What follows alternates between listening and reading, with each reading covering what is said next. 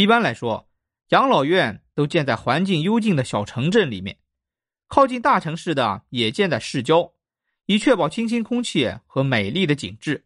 至于设施，据说我见到的那家仅仅是中等水平，但已远胜国内医院的特护豪华病房。房间里的设施啊，都非常的人性化。亲眼看见后啊，你必然会为德国人的细心而感到惊叹。比如，房门比一般的家庭和酒店的房门啊更宽，方便轮椅和床的出入。洗手间的空间也比我们平常所见的欧洲洗手间要大一些，这是为了方便坐轮椅的老人出入和转身。洗手时下肯定没有储物柜，而是选择中空，因为要方便啊坐轮椅的老人洗手。不设置不方便老人进出的浴缸，只有淋浴。淋浴间和马桶边都有扶手，房间设施齐全，但床边的空间挺大，这是为了方便啊床随时要移动。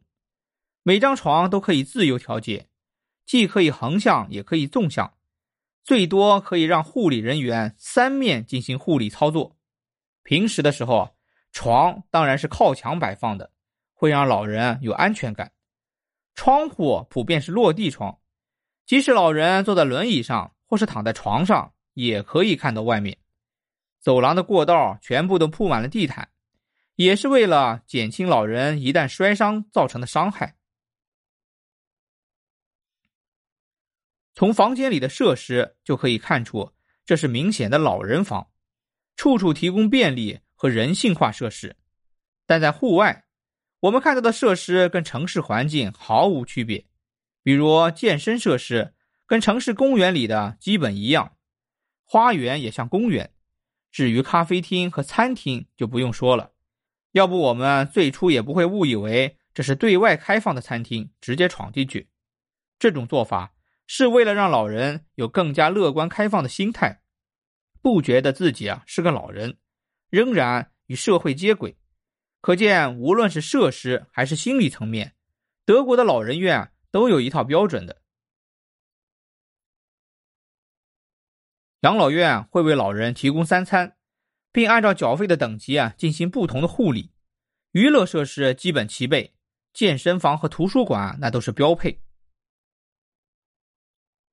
有意思的是啊，在德国养老院里，如果老人行动不便，护士不被允许与其有身体接触，换而言之，不能直接用手扶或者抬。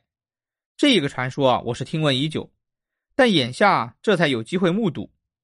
虽然仅仅是目睹相关的设备，比如专用的吊篮，可以将老人从轮椅上吊到床上，可以吊入浴缸。之所以如此麻烦，就是为了避免老人摔伤。